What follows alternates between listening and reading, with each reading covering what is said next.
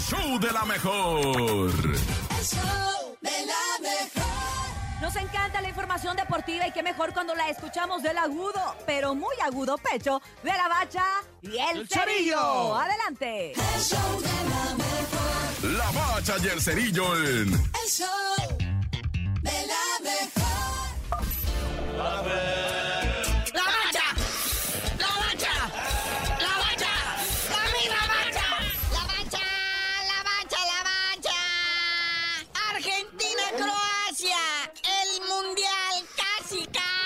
En su momento final de despedida. Los finalistas del año pasado están vivos que nunca. Nadie se acordó de Croacia, ¿verdad? Nadie lo figuraba en los pronósticos. Que fue el subcampeón del mundial pasado y ahorita está ahí presente y haciéndole la vida imposible a todos. Y ahora le tocó a Argentina. Hablando de vidas imposibles, siguen los ademanes, los arrebatos, los corajes de la pequeña pulga. Y no, que se dijo de palabras con El director técnico de lo que viene siendo Países Bajos, u Holanda, que si fue a propósito, que si sí, que no, que fue le sacó la lengua. Pero pues eh, es lo que le pone sabor y adereza todo esto de las rivalidades, sobre todo en este mundial que ha estado más que, más que raro, ¿no? Sí, definitoriamente. Y lo único bueno que rescatamos de todo esto es que Croacia trae a la reina del mundial, la novia.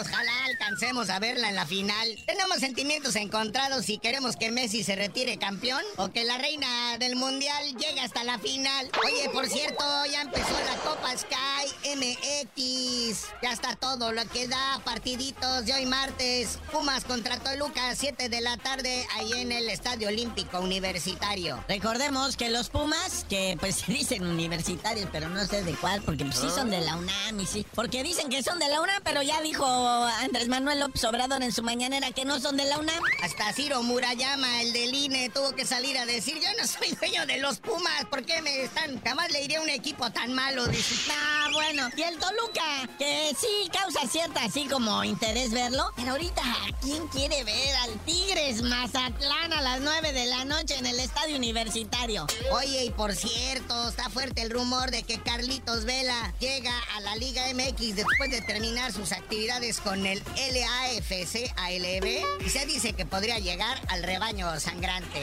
Carlitos Vela después dejaría su mansión en Los Ángeles. Todo está con que a Mauri Vergara le complete los 50 millones de pechereques que gana al año. Carlitos Vela que se los iguale para que él se salga ya de Los Ángeles y se venga a vivir acá a Jalisco. Que tampoco va a vivir mal, ¿verdad? Estaremos de acuerdo. O sea, oye, 33 años de edad y al parecer tiene más chance de regresar a Chivas que el mismísimo Chicharito Chal. Y bueno, no es sorpresa, ¿verdad? Que la FIFA anuncia a todos los mexicanos. Relájense, siéntense, señoras, les tengo una noticia. Su selección, por obvias y evidentes razones, va a bajar en el ranking. En el ranking de la FIFA baja al lugar 35.